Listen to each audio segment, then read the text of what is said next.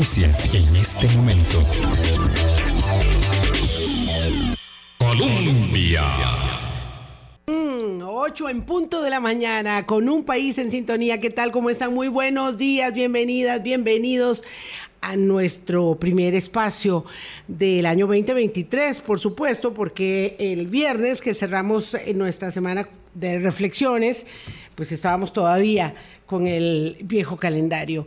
Hoy nos encontramos acá esta mañana, bueno, mm, absolutamente libre, no digo dispersa, eso no es el término adecuado, libre de tránsito, con muchísima gente todavía en vacaciones y por supuesto entonces eh, con un eh, fluido transitar aquí hacia nuestras instalaciones. Agradecidísima con ustedes, con la vida, con las oportunidades de encontrarnos nuevamente en este eh, inicio del 2023, en el camino de nuestro 16 aniversario de Hablando Claro, el primero de febrero, en un mesecito apenas.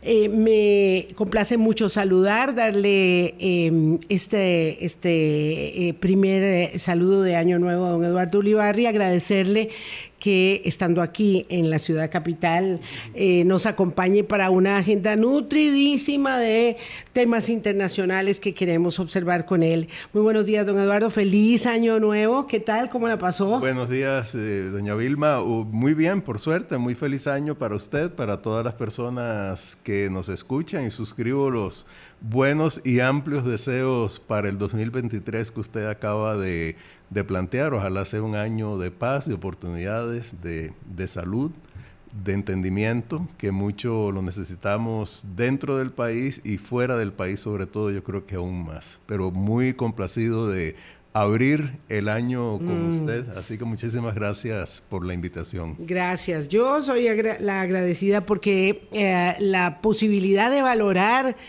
eh, los temas con un lente amplio, comprensivo, que nos permita entender la compleja realidad aquí y más allá, pues eso siempre deviene de la eh, disposición desinteresada de nuestros invitados, de nuestras invitadas y espero que este año también para ustedes sea un año de gratificación respecto de nuestra escucha, lo cual por supuesto nos honra muchísimo a nosotros don Eduardo, qué cantidad de cosas, empezando porque eh, este mm, primer día del año se signaba con eh, eh, la investidura de Luis Ignacio Lula da Silva en Brasil que tiene una impresionante cantidad, ¿verdad?, de invitados internacionales que concurren al inicio de este nuevo ejercicio gubernamental en eh, esta enorme nación, esta nación continente de América del Sur, eh, con la esperanza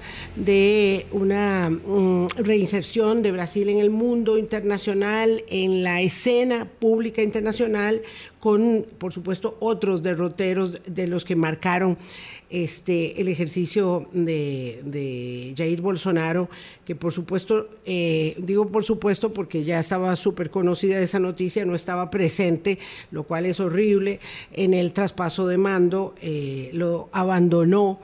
Eh, en, las últimas horas Brasil, eh, terrible, pero que además se conjunta con una gran cantidad de otras noticias. Pero bueno, lo más interesante, creo, como para empezar a abrir un poco este abanico de temas internacionales, es que en efecto eh, mandatarios de Europa, de América Latina, hasta incluso de África, están hoy en sendas visitas bilaterales luego de este traspaso eh, de poderes del presidente Lula da Silva de 77 años de edad. ¿Qué es lo que implica realmente esto para Brasil y para, y para el mundo?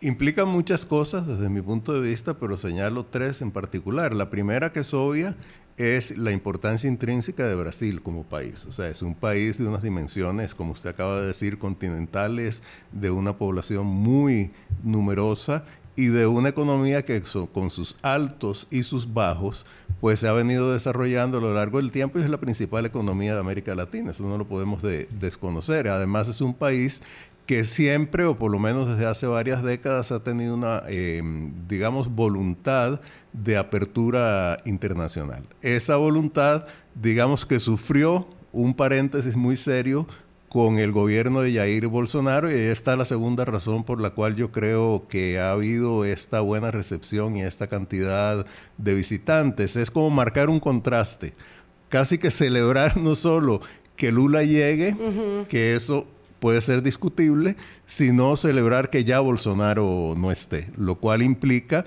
que, digamos, la segunda nación, yo me atrevería a decir, más importante del hemisferio, después de Estados Unidos, pues ya no está gobernada por una persona con ímpetus eh, autoritarios y con ímpetus populista. Y la tercera razón es que indudablemente se espera que Lula tenga una política más sensata, no solo en el ámbito de sus relaciones internacionales, que se abrirían más, eh, sino sobre todo en temas ambientales. Porque no olvidemos que la Amazonía, que su principal eh, parte o, territorio está en Brasil, eh, es como el gran pulmón del mundo y que durante el gobierno de Bolsonaro una enorme irresponsabilidad, no solo en cuanto a no protegerla, sino incluso en estimular eh, la destrucción. Entonces yo creo que aquí también hay una expectativa que esperamos se cumpla. No es ningún secreto tampoco que los problemas de Brasil son muy grandes. Eh, problemas económicos, problemas políticos, problemas, yo diría, de cohesión social y sobre todo una sociedad que durante el gobierno de Bolsonaro se polarizó de una manera sumamente peligrosa y una de las grandes tareas de Lula será ahora tratar de eliminar o por lo menos reducir sustancialmente esa polarización. Hay tanto que conversar. No tenemos programa desde eh, en vivo y sobre política y actualidad desde el jueves 15 de previo a la vuelta ciclística, entonces hay una cantidad interesantísima de acontecimientos que se produjeron en estas semanas, esto porque los programas de la semana pasada eran de otra temática y los habíamos pregrabado. Entonces, eh, ahí cuando escucho a don Eduardo Olivarri hablando, inmediatamente, pues eh, eh, algunos de esos acontecimientos significativos de, los últimas, de las últimas dos semanas se me vienen a la mente y quisiera eh, amarrarlos. por ejemplo, con el tema de Estados Unidos y la visita eh, muy significativa del presidente de Ucrania al Congreso y a la Casa Blanca en esos días también. Ello ya, ya, ya lo vamos a traer a colación. Por ahora quería centrarme un poquito en esto eh, de Brasil. Está, eh, bueno, recibió esta mañana al rey Felipe, al todos los presidentes latinoamericanos que van en una eh, seguidilla, bueno, a todos los que significativamente tienen sus alianzas, especialmente los, eh, los suramericanos, por supuesto, con Brasil, sus socios más cercanos, Argentina, eh, ni qué decir del papel que tiene en este momento Colombia, el presidente Gabriel Boric de Chile, el, no como no, el mandatario portugués, que es determinante en esa relación, en fin, hay una enorme cantidad eh, de, mandatarios que en torno a esta elaboración argumental de la reconstrucción a lo interno y hacia afuera, eh, tienen eh, algo que decir y quieren estar con, con Lula. Este mandato eh, por supuesto no se produce como el primero eh, y aún el segundo en, en, tiempos de bonanza, en tiempos de posibilidades de una gestión muy exitosa en lo económico, sino que todo lo contrario. Este es un año muy desafiante para el mundo y Brasil tiene eh, una enorme cantidad de personas en la pobreza mm, no me atrevo porque no lo tengo de memoria el número, pero eso significa que en esta ah, composición gubernamental, donde además me gustaría que también hiciera una referencia a el papel que tiene el vicepresidente y las alianzas políticas que el señor Lula ha hecho para maniobrar en tiempos tan complejos. Sí. Indudablemente, bueno, primero las alianzas políticas fueron cruciales, creo yo, para que Lula fuera capaz de ganar en la segunda vuelta. No olvidemos que en la primera vuelta pues eh, le fue mucho peor de lo que se pensaba y había grandes inquietudes sobre la posibilidad o no de que ganara en la segunda vuelta. Él forjó una serie de alianzas con antiguos adversarios, incluso candidatos y candidatas que lo habían adversado en la primera vuelta. Y yo creo que eso y el hecho, usted acaba de mencionar, de tener un vicepresidente con una línea ideológica y una trayectoria que no es de izquierda, como si es la de Lula, que fue gobernador de Sao Paulo, que es el estado más importante de Brasil, por lo menos en términos económicos, eh, pues dio a sectores de la sociedad brasileña que tenían suspicacias sobre las tendencias ideológicas de Lula una cierta tranquilidad. Entonces yo creo que esto de las alianzas políticas es muy importante y además para gobernar va a ser fundamental porque el Congreso brasileño es un Congreso primero que está muy disperso, pero dentro de esa dispersión los sectores afines a, a Bolsonaro tienen mayor representación en la Cámara de Diputados que los sectores afines a Lula. Y esto implicará que para poder gobernar de una manera relativamente eficaz va a tener que forjar alianzas con una serie de partidos, porque eh, Brasil es un, un, país multipartidista, un país federal que es muy complejo en cuanto a qué representa cada tribu política en cada estado. Entonces el esfuerzo de negociación política va a tener que ser constante. Y luego, indudablemente, el desafío económico es muy, muy grande. Brasil es un, país que si bien tiene un mercado interno enorme, sin embargo, depende del mundo para el desarrollo de su economía. Y es un mundo que precisamente ayer la eh, directora ejecutiva del Fondo Monetario Internacional dijo que se espera que varias eh, economías muy importantes entren en recesión, particularmente la economía china, que ha sido hasta hace poco el principal socio comercial de Brasil. Entonces esto y también una economía que está un poco entrabada porque siempre ha habido muchas tendencias proteccionistas, tendencias estatistas, que por cierto Lula tiene. Por supuesto. Eh, eso si no se maneja de una manera adecuada, pues probablemente no va a conducir al tipo de desarrollo económico que se necesita para que las promesas, sobre todo sociales, de Lula se puedan volver realidad. Qué complejo eh, gobernar en estos, en estos tiempos, además de demandas tan eh, crecientes e insatisfechas de quienes viviendo en democracia queremos más y mejores resultados de la democracia. Eh, un tema que, no quiero soslayar, eh, que es eh, tan, tan significativo para nuestra región, es que ah, también para iniciar el año se anunció en Colombia un periodo de seis meses de tregua entre el, el gobierno, el Estado colombiano y las organizaciones em, armadas, alzadas en armas, organizaciones eh, de toda índole y de todo, de todo tipo, incluyendo narcoorganizaciones, paramilitares y por supuesto el Ejército de Liberación Nacional.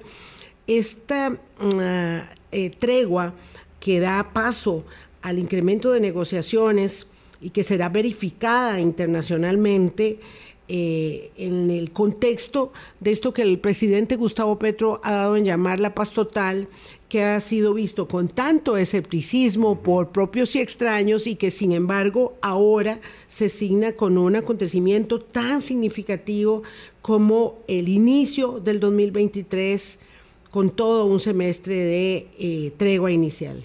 Sin duda es un, un acontecimiento propiciatorio eh, pero por supuesto que no garantiza una paz total para nada. Yo creo que las condiciones han mejorado en ese sentido.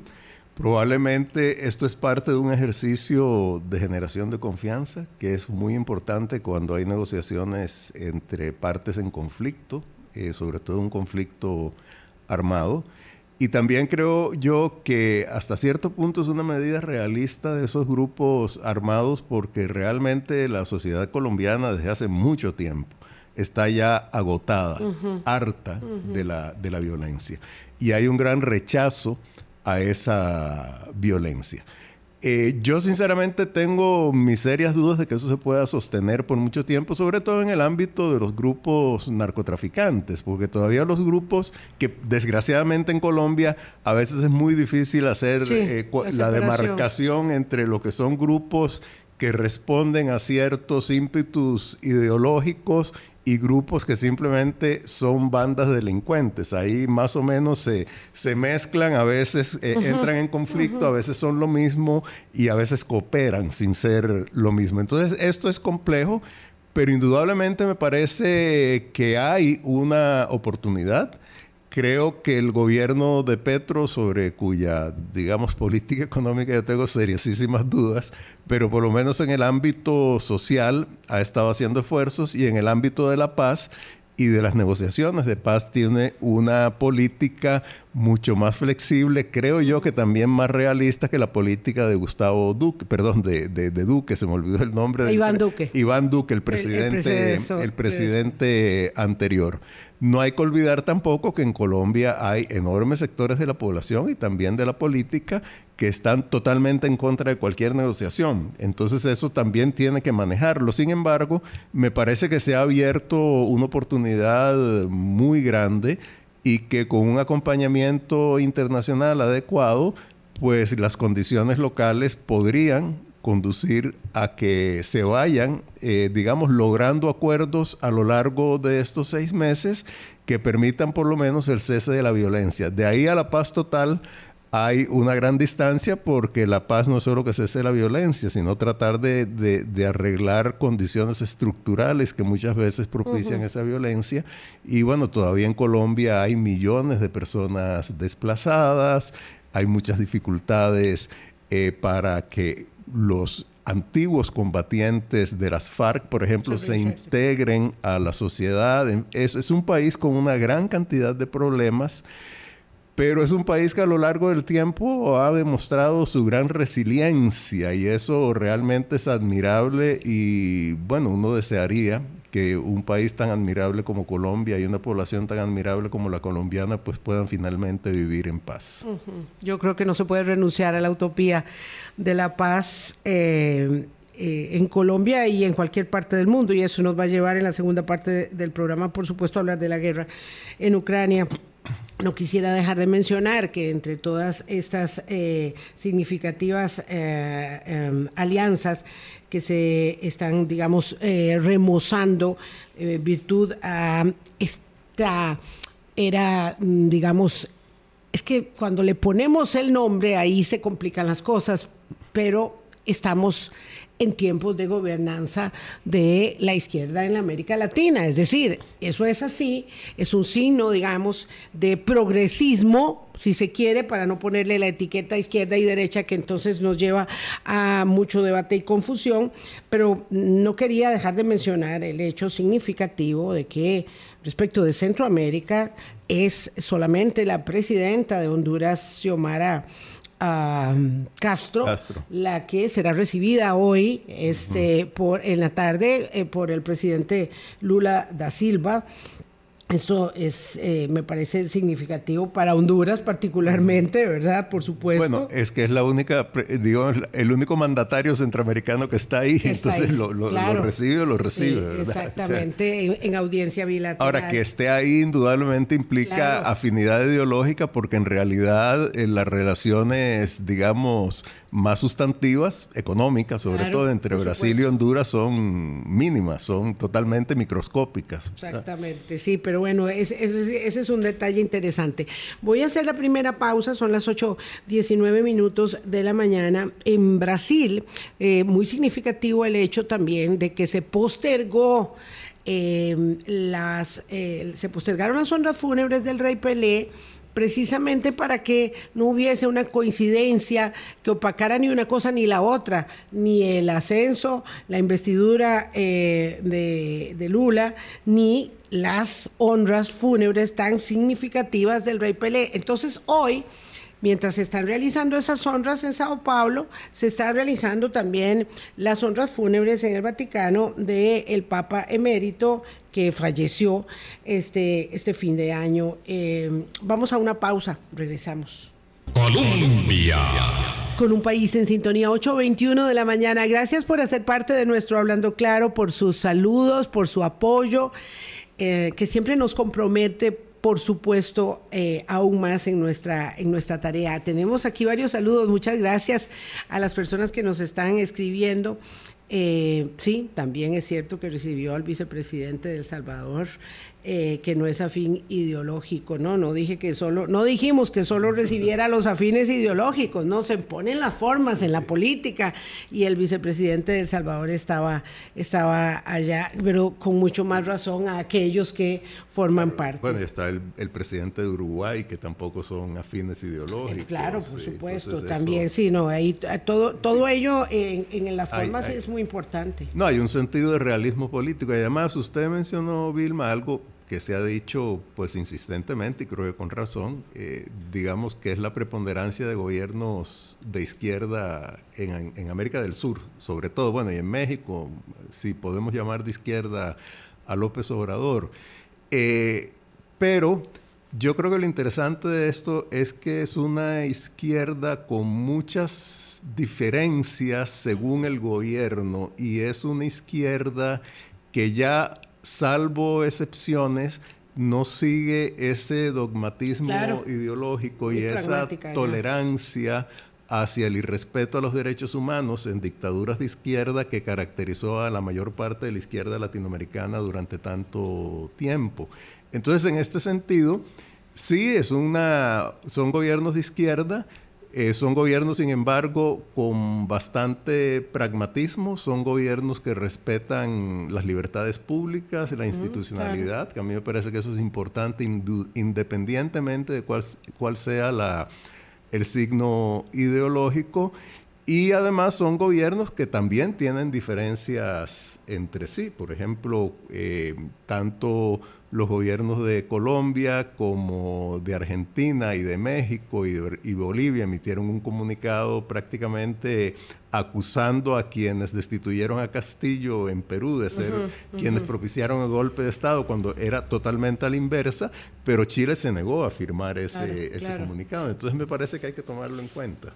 Es que eh, en términos de política exterior hay, eh, hay que decirlo, graduaciones de diferente eh, índole y cuando uno habla de la política exterior chilena o de la política exterior de Brasil, en fin, ya están ahí designados eh, en, la, en, la, en la alta esfera de competencias para tomar decisiones que son, eh, digamos, congruentes con políticas de Estado que fijan la política exterior de esas naciones. Y, ese antillanquismo casi que automático que tenía la izquierda en América Latina, por lo menos estos gobiernos de Colombia, de Chile, de Brasil, incluso de, de Argentina, de Bolivia no me atrevería a decir lo mismo, eh, ya tienen una actitud muy, muy diferente.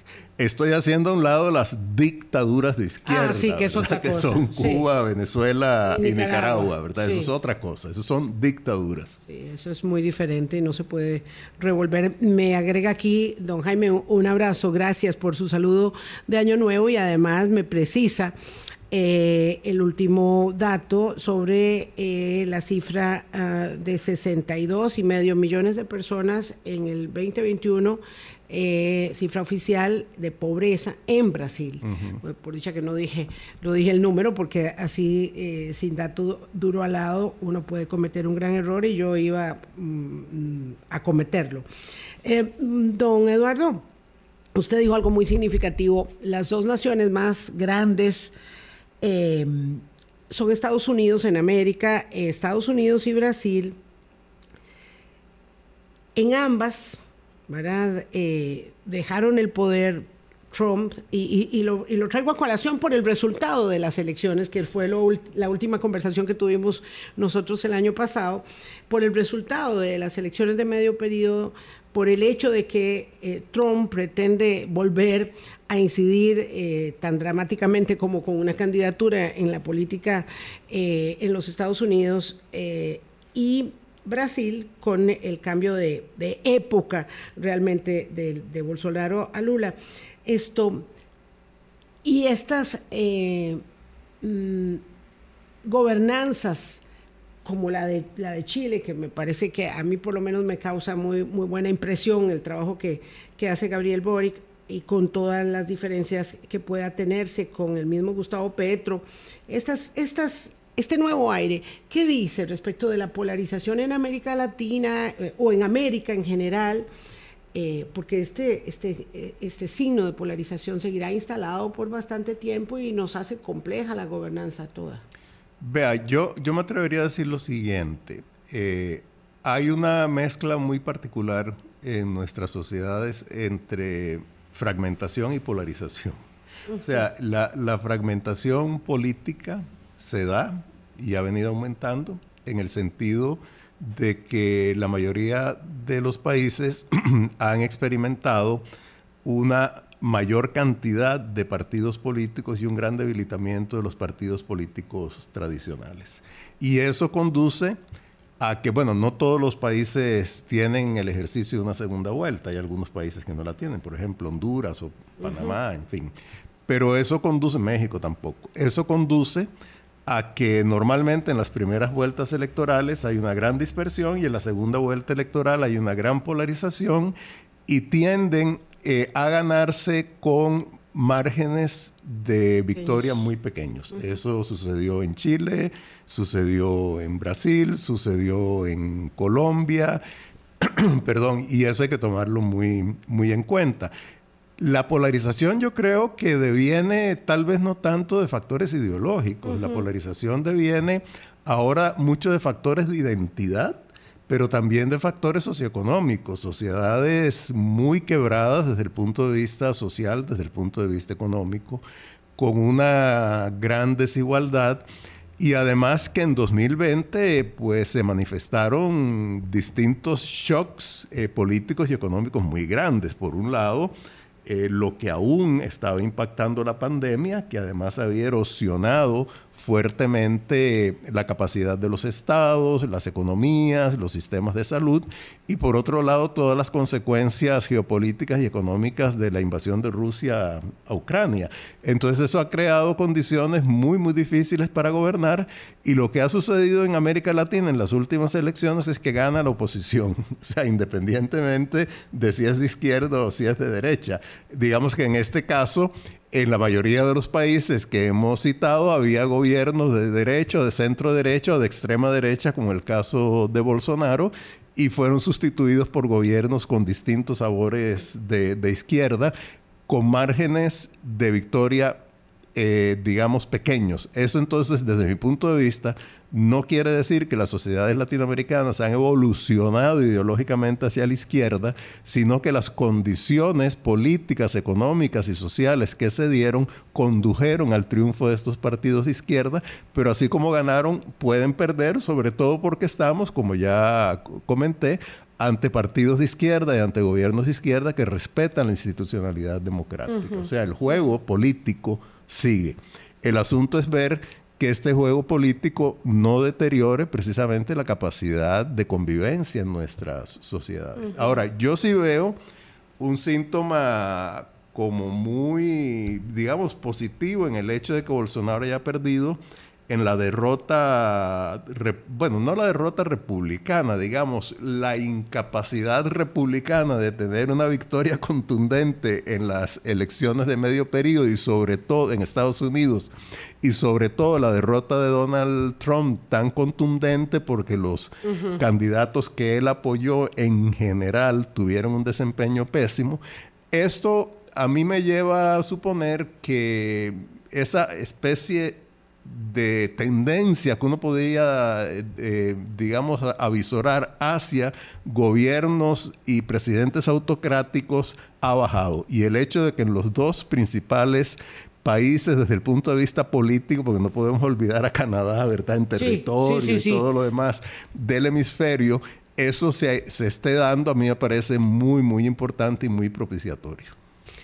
Propiciatorio el presidente de Ucrania eh, hace su primera salida en toda esta eh, fase. Terrible pensar que el 2022 quedó asignado para la historia como el año de la guerra. Eh, pero en todo ese tiempo, estamos hablando ya de 10 meses cumplidos, el presidente Zelensky viaja a Washington es una visita muy, muy relevante, ¿verdad?, en el, ante el Congreso y, ante, eh, y, en la Casa Blanca.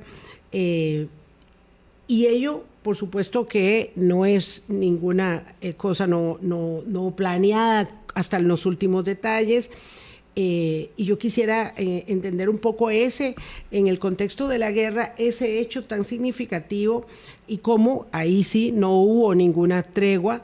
Y eh, incluso las últimas noticias de esta mañana señalaban que en la noche, en la noche vieja, en la noche del 31, hubo una em, incursión muy significativa en la zona del Donetsk y ahí eh, Moscú ha reconocido más de 60 soldados rusos fallecidos en ese ataque de las fuerzas ucranianas y evidentemente esto sigue requiriendo enormes contingentes de dinero para poder seguir sosteniendo la economía de la guerra.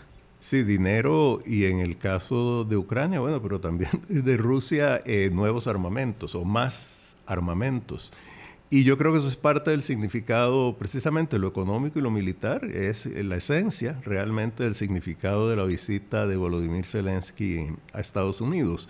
Porque Estados Unidos ha sido un país que, contrario a lo que muchos suponíamos y sobre todo a los cálculos tan errados de Putin, le ha dado un apoyo masivo a Ucrania, tanto desde el punto de vista político como desde el punto de vista económico. Y ha sido un apoyo masivo, pero en pasos, creciente. Ha sido un apoyo masivo que ha tratado de no llevarlo a un punto en que se le dé justificación a Putin para verlo como que se está amenazando directamente a Rusia desde el punto de vista militar.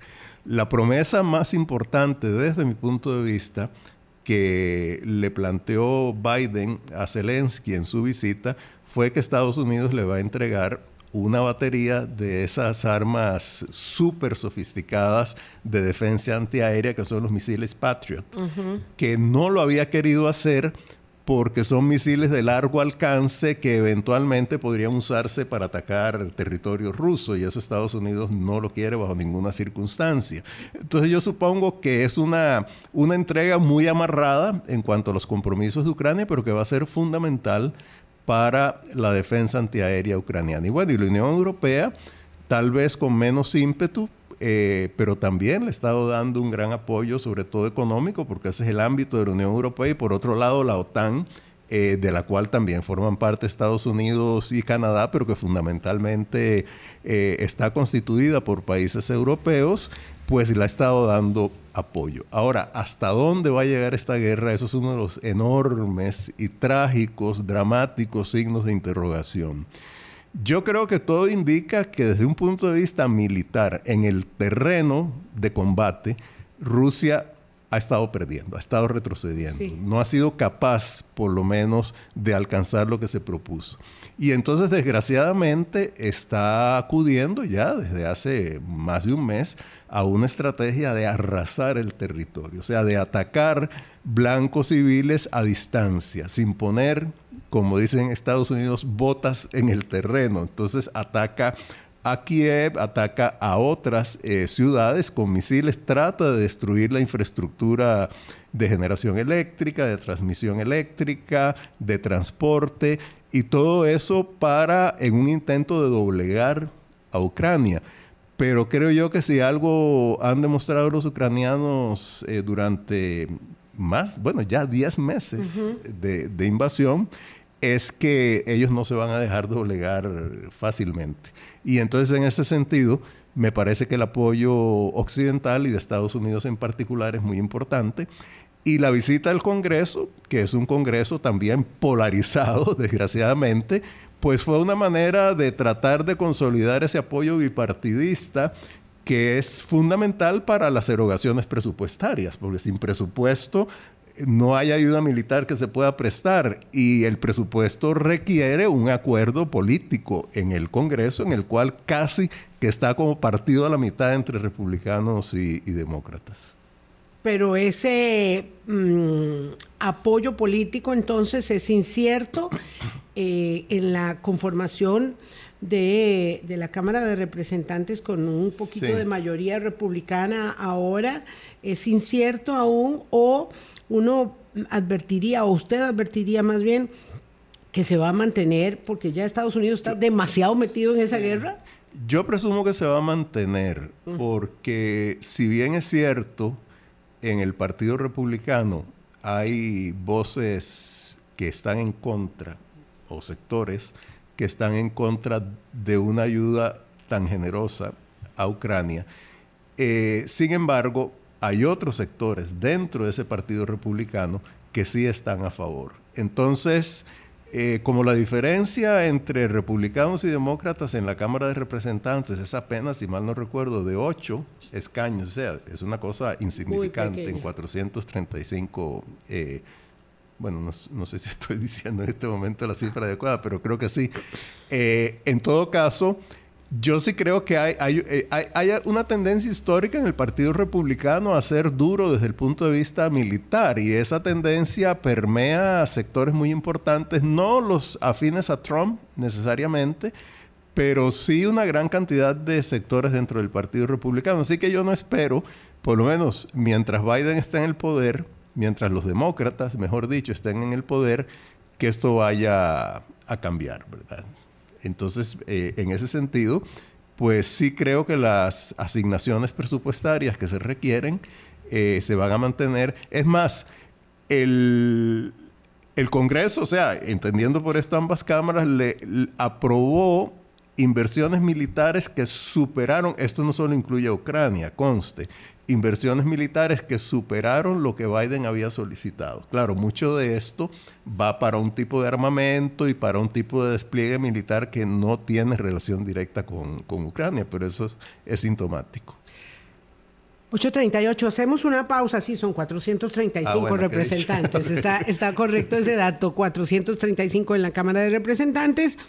Uh, ciento en el Senado. El Senado son 100. 100, bueno, 101 con el doble voto. el vice o la vicepresidenta. o en este caso la vicepresidente Kamala Harris.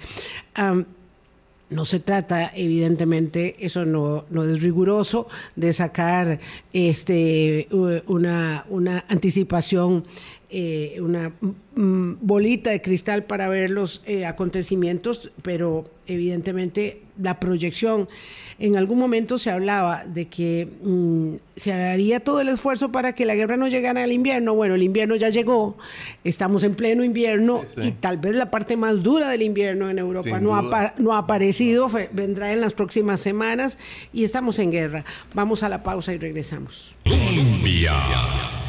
País en sintonía, 8.40 de la mañana conversamos con don Eduardo Olivarri. Em, decíamos eh, que lo peor del invierno está por llegar. En términos eh, no solamente del enfrentamiento del bélico, de las fuerzas unas con las otras, sino también de la crisis energética, de la demanda enorme que tiene Europa mm, para mantenerse eh, a buen resguardo de estos fríos que en cualquier momento y con las variaciones climáticas que hay, aparece, no sé, una tormenta, una nevada como la que hubo días atrás en los Estados Unidos, que fue impresionante, por décadas no se había visto eh, una... Em, nevada de la naturaleza que se produjo y que trastocó, bueno, más de la mitad de los Estados Unidos, em, en cualquier momento una cosa similar o no tan grave, pero con una consecuencia severa puede ocurrir también en el invierno europeo. Entonces, ¿cómo se observa una guerra eh, en tiempo real como la que vivimos eh, en este nuevo año 2023? Eh, ¿Y cuáles las posibilidades de, de, aflojar a pesar de los traspiés que se ha llevado Vladimir Putin a lo interno y externamente, por supuesto? Sí. Ahí yo creo que el, problema que yo veo, y ahora tal vez podemos hablar del tema energético y del impacto en, Europa, pero en cuanto a, la guerra, el problema que yo veo ahí para una negociación es que por lo menos, de acuerdo con las declaraciones de Zelensky, que tienen todo el sentido desde el punto de vista de lo que es correcto, eh, de lo que es moral, si se quiere, ellos no están dispuestos a negociaciones que impliquen conceder que Rusia ocupe permanentemente parte del territorio ucraniano. Ahora, aquí, ¿qué se considera como territorio ucraniano? Es otra gran pregunta, porque Rusia en el 2014 se anexó Crimea, que es una península súper estratégica en el Mar Negro y los ucranianos no aceptan eso. Y yo creo que Rusia jamás va a ceder Crimea en una negociación, jamás. Sobre todo eh, porque eso se dio como un acto jurídicamente consolidado por la indiferencia. Por la indiferencia del mundo. exactamente. Y porque además, bueno, Crimea ha tenido etapas en que era rusa, después ucraniana, en fin, ahí puede haber un margen, un margen de discusión.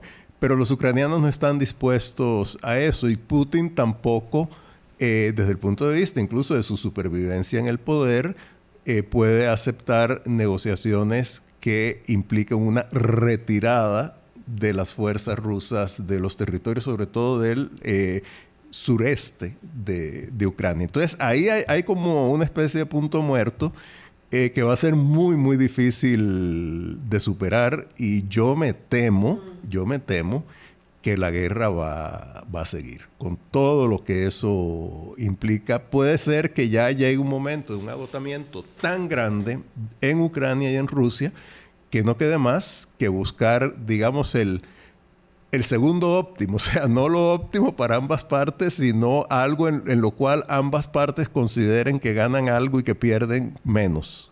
Entonces, de eso se trata en gran medida las negociaciones, pero yo en este momento, desgraciadamente, no veo ningún atisbo, así que vamos a cumplir un año de invasión el 24 de febrero, creo, con la guerra en, su apogeo, desgraciadamente.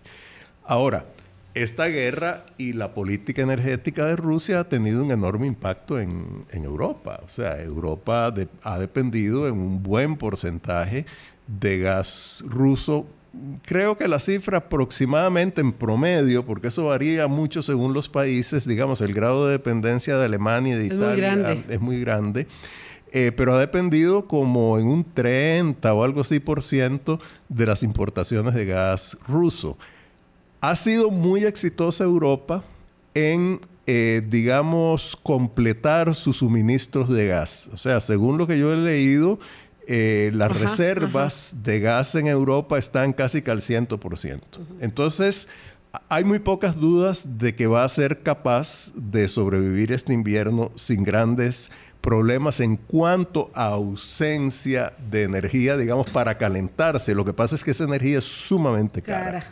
Y eso ha implicado, ha sido un factor del aumento de la inflación, no solo en Europa, sino internacional, de recesión o por lo menos reducción en el crecimiento económico de varios países europeos y está en la base de estas declaraciones que dio ayer la directora ejecutiva del Fondo Monetario Internacional en el sentido de que ella avisora que algunas economías de Europa entren en recesión y eso indudablemente pues tiene consecuencias políticas también, e-, ¿verdad? que es, algo que los, que los europeos tienen que medir mucho y claro, parte de que Europa tenga una actitud tal vez no tan firme, aunque sí la tiene firme, pero no tan firme como Estados Unidos ante Rusia, es que sus condiciones desde el punto de vista de la energía son muy distintas a la de Estados Unidos, porque Estados Unidos no solo es capaz de producir toda la energía que consume, sino que también es un país exportador de energía. Y en ese sentido tiene una condición privilegiada. Eso también eh, reduce los costos de su producción y le da una ventaja competitiva en los mercados internacionales. Y eso tampoco lo podemos olvidar, porque Estados Unidos y Europa compiten en los mercados internacionales. Bueno, hablando de que esto es un asunto de dinero, ¿verdad? Eh, lo cierto es que eh, el autócrata ruso estaba haciendo mm, proyecciones con que este tema le funcionaría. Eh, me refiero al tema energético, le funcionaría a su favor sin embargo, no ha sido eh, tal como se lo, como se lo pensó. No, no, le ha salido bien nada, pero eh, lo cierto es que eh, los precios más bien han sido en su contra porque ha tenido que vender a, más bajo precio y no por el contrario como pensaba a mejor precio. Y ahí hay que hablar también de lo que en este juego significa, significa China, como, otro eh, polo estratégico y y la guerra comercial entre Estados Unidos y China, que, que evidentemente todo está muy concatenado. Sí. Bueno, China China realmente tiene una situación compleja, bueno, eh, por muchas razones. Pero Uf, hay que hablar de lo, que, pasa ahora, de cero tolerancia, de COVID, a, a, a, soltar todo. Viva la pepa, ¿verdad? Viva la pepa, pero además impresionante la cantidad de contagios que hay. Sí, sí, eso es increíble. Y eso es lo que nos va a significar tarde que temprano, vamos a hablar de esto aquí en el hoy, programa Hoy también. pareciera que también eso lo dijo la Cristalina Cristeva, la, la, la directora gerente o la directora ejecutiva del Fondo Monetario Internacional, por primera vez en cuatro décadas, China no va a ser una de las economías que jale a la economía internacional, más bien al contrario. Hay que jalarla. Ese papel lo va a tener un poco más y más modestamente Estados Unidos, según las proyecciones del Fondo Monetario Internacional. Pero bueno, lo que sucede es que Rusia en este momento es un país muchísimo más dependiente de China de lo que era antes. Pero China también tiene que ser muy cuidadoso en cómo maneja su actitud ante la guerra de Ucrania, porque si bien es cierto, se está, en lo inmediato se está beneficiando de energía rusa muy barata. Sí, Y además... Eh, no baratísimo. Exacto. Eh, ha sustituido en parte algunos de los productos occidentales que se importaban en Rusia. Pero China es una economía plenamente integrada al mundo, y además muy diversa, distinto a la economía rusa, que fundamentalmente lo que exporta es energía y granos. Los chinos producen de todo. Lo que a uno se le ocurra lo producen los Entonces, China está muy imbricada en los, en los eh, flujos de comercio internacional y además en los flujos financieros, que eso no es nada despreciable. Eso es toda, como toda la, la cañería, ¿verdad? Por la cual, eh, que sostiene al intercambio comercial. Entonces, en este sentido, China ha sido sumamente cuidadosa, por ejemplo, en no desafiar las sanciones occidentales. Incluso compañías chinas han sido muy prudentes en cuanto a su aprovechamiento de las oportunidades que se abren en Rusia. Y a esto se añade ahora esta crisis tan grande eh, sanitaria que, bueno, primero el encierro generó el encierro de la población el aislamiento de millones, de centenares de millones de, chinos generó que la producción bajara. Y ahora los cientos de millones de contagios también está haciendo que la producción baje. Y esto le crea a Xi Jinping que ha tratado de, el secretario general y presidente chino, que ha tratado de proyectar una imagen prácticamente de superhombre, pues seriosísimas dudas, incluso en sectores de la élite china. Eh, y este debilitamiento, que por supuesto si uno ve como el decorado, no se nota, pero yo estoy seguro que tiene que estar generando una serie de tensiones internas muy grandes en el seno del Partido Comunista y dentro de centros de poder chinos. Pero serán bien disimuladas.